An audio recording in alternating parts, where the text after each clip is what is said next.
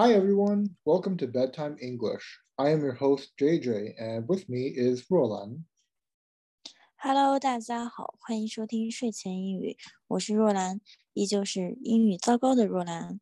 我是 JJ，呃，依旧是帅气的 JJ。Oh yeah, I'm sure we all told a lie at some point in our lives. Maybe it was when we got a bad score on our report cards and had to hide the truth.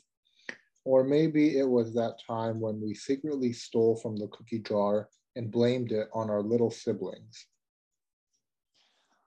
我们大家肯定都有过说谎的经历，也许是上学时成绩单上有一个很差的分数，向爸妈隐瞒了；又或许是那次偷吃了柜子里的饼干，然后嫁祸给弟弟妹妹。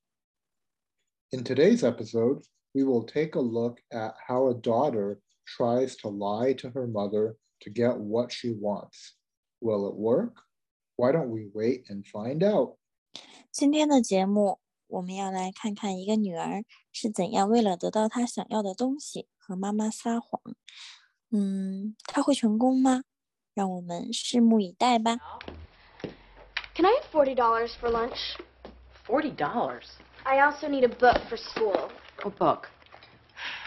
I want a dress. Do you have any idea what a bad liar you are? I'd be more worried that she couldn't come up with a single book title. Hey, Mom, can I have $40 for lunch? Hey, mom, can I have forty dollars for lunch? 妈妈，能给我四十块钱吃午饭吗$40? ？Forty dollars，四十块钱。 I also need a book for school. I also need a book for school。 学校还让我们买本书。 What book? What book？什么书要四十块钱啊？ I want a dress. 嗯，I want a dress。我想买条裙子。 Do you have any idea what a bad liar you are? Do you have any idea what a bad liar you are？ 你知不知道你撒起谎来一点水平都没有？I'd be more worried that she couldn't come up with a single book title.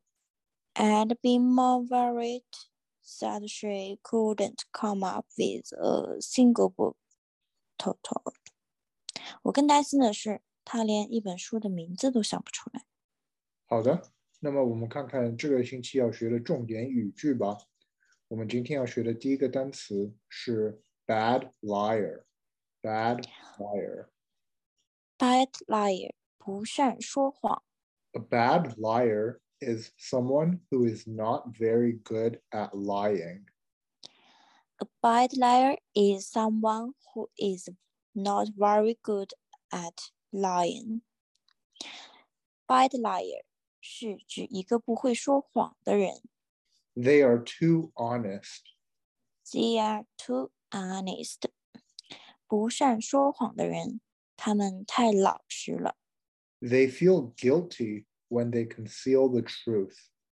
They feel guilty when they conceal the truth. 他们说谎的时候会感觉内疚。 Your eyes looked away when you spoke to me. You are a bad liar. Your eyes looked away when you spoke to me.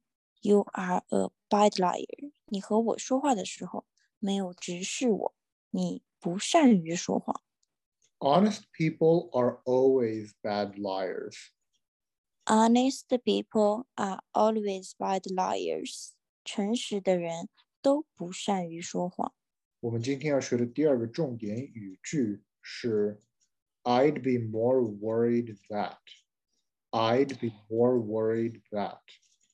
I'd be more worried that. 我更担心的是。 This phrase is often used during a terrible situation. 这个语句通常用于形容一些糟糕的情况。 Person A complains about something wrong that happened. 某人甲 在抱怨一件事没有如意， His friend replies with this phrase to signal that there is something worse that they should focus on. 这个时候，他的朋友乙就用 "I'd be more worried that" 来示意有更糟糕的事情是他们需要担心的。嗯，呃，我们来看看一些句子吧。 Mom just found out that the birthday cake we ate was expired. 这个句子呢，还可以这样用：妈妈发现我们吃的生日蛋糕过期了。 She said it's too bad we have to throw it away. 她说扔掉蛋糕太可惜了。 I'd be more worried that we would get food poisoning. 我更担心的是， 我们会不会食物中毒？好的，那么我们这期就先讲到这里了，希望大家喜欢。OK，今天的内容就到这里就结束了。那我们下期再见，拜拜。拜拜。